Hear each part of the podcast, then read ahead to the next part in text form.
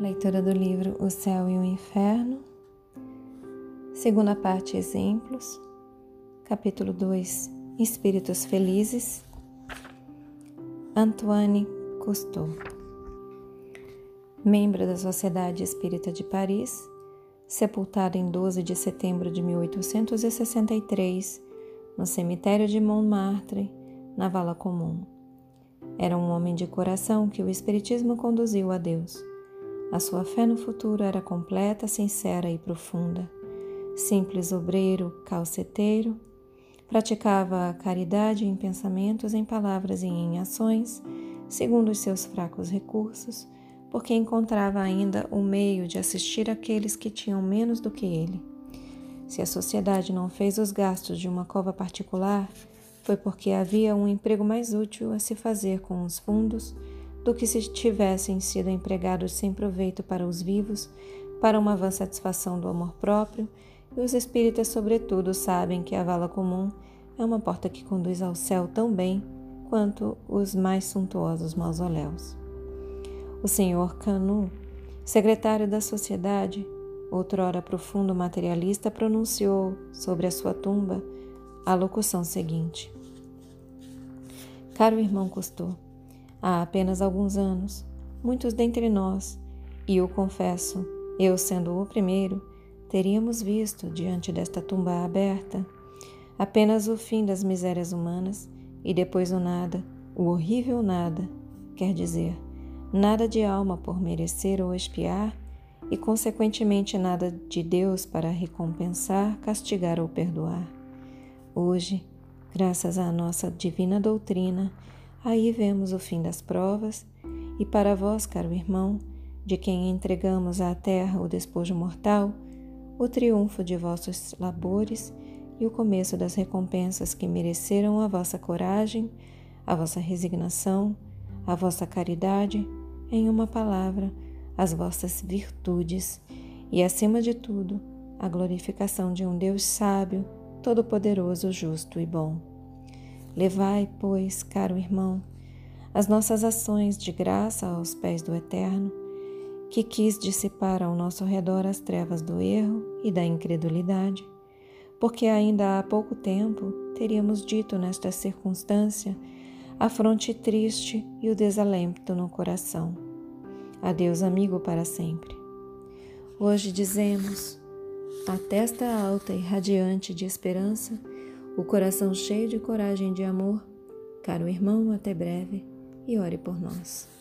E aqui uma nota. Para maiores detalhes e as outras alocuções, ver a Revista Espírita de outubro de 1863, página 297. Um dos médiuns da sociedade sobre a própria sepultura, ainda não fechada, obteve a comunicação seguinte da qual todos os assistentes, incluídos os coveiros, escutaram a leitura de cabeça descoberta e com uma profunda emoção.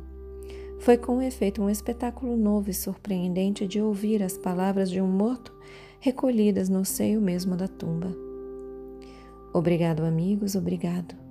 A minha tumba não está ainda fechada e, todavia, um segundo mais, e a terra vai recobrir os meus restos. Mas vós o sabeis, Sob essa poeira, minha alma não será enterrada. Ela vai planar no espaço para subir a Deus. Também, como é consolador poder dizer-se ainda, apesar do envoltório destruído: Oh, não, eu não estou morto. Vivo a verdadeira vida, a vida eterna. O acompanhamento do pobre não é seguido por um grande número Orgulhosas manifestações não ocorrem em sua tumba, e todavia, amigos, crede-me, a multidão imensa não falta aqui, e os bons espíritos seguiram convosco, e com essas mulheres piedosas, o corpo daquele que aí está deitado. Todos, ao menos, credes e amais o bom Deus. Oh, certamente não. Não morremos, porque o nosso corpo se destrói, mulher bem-amada e doravante estarei sempre perto de ti para te consolar e te ajudar a suportar a prova.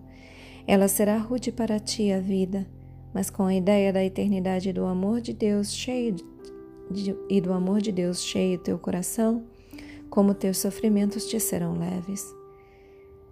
Parentes que cercais a minha bem-amada companheira, amai-a, respeitai-a, sede para ela irmãos e irmãs.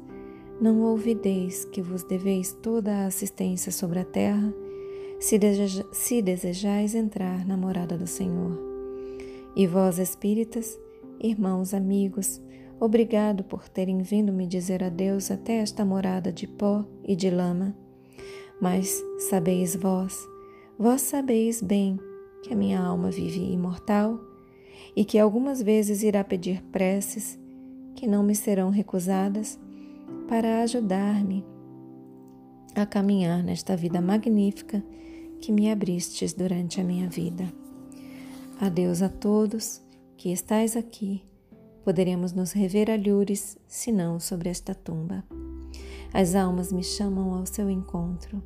Adeus, orai por aqueles que sofrem. Até breve. Assinado. Custou. E aqui, três dias mais tarde, o Espírito do Senhor Custou, evocado em um grupo particular, ditou o que se segue por intermédio de um outro médium. A morte é a vida. Faço repetir o que foi dito, mas para vós não há outra expressão que esta, apesar do que dizem os materialistas, aqueles que querem permanecer cego. Oh, meus amigos, que mais bela aparição sobre a terra que a de ver flutuar as bandeiras do Espiritismo. Ciência imensa da qual tendes apenas as primeiras letras. Que claridades ela traz aos homens de boa vontade àqueles que quebraram as cadeias terríveis do orgulho para hastearem bem alto as suas crenças em Deus.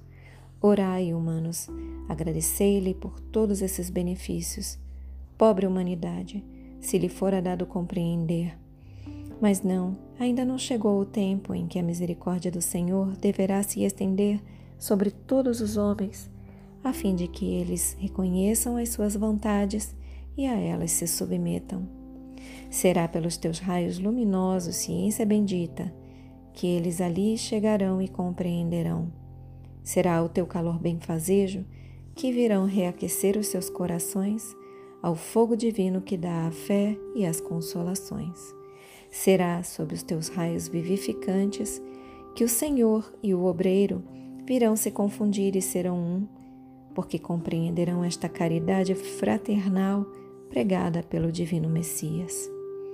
Ó oh, meus irmãos, pensai na felicidade imensa que tendes por serdes os primeiros iniciados na obra regeneradora. Honra a vós, meus amigos. Continuai, e como eu um dia, vindo para a pátria dos espíritos, direis: a morte é a vida.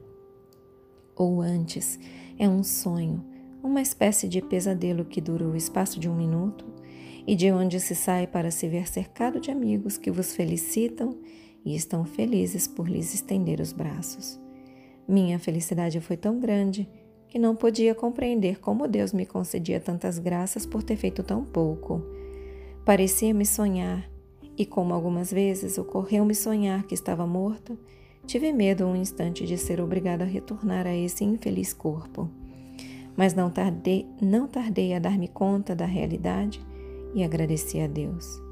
Eu bendisse o Senhor, que tão bem soubera despertar em mim os deveres do homem que pensa na vida futura. Sim, eu o bendizia e lhe agradecia, porque o livro dos Espíritos despertara em minha alma o impulso de amor pelo meu Criador. Obrigado, meus bons amigos, por me atraírem para vós Dizei aos nossos irmãos que frequentemente estou em companhia de nosso amigo Sanson. Até breve, coragem, a vitória vos espera. Felizes aqueles que tomaram parte no combate. Fecha aspas. Desde então, o Senhor Custou se manifestou frequentemente, seja na sociedade, seja em outras reuniões, onde sempre deu provas dessa elevação de pensamentos que caracteriza, que caracteriza os espíritos avançados. Fechem os olhos, deixem que essas palavras se aprofundem em vocês. Assumam a intenção de contemplar por mais algum tempo sobre essas palavras. Expressem gratidão aos seus guias, mentores, protetores e anjo guardião. Expressem gratidão a Deus. Agradeçam a si mesmos pela continuidade na leitura. E eu também agradeço a vocês pela oportunidade. Boa noite. Namastê.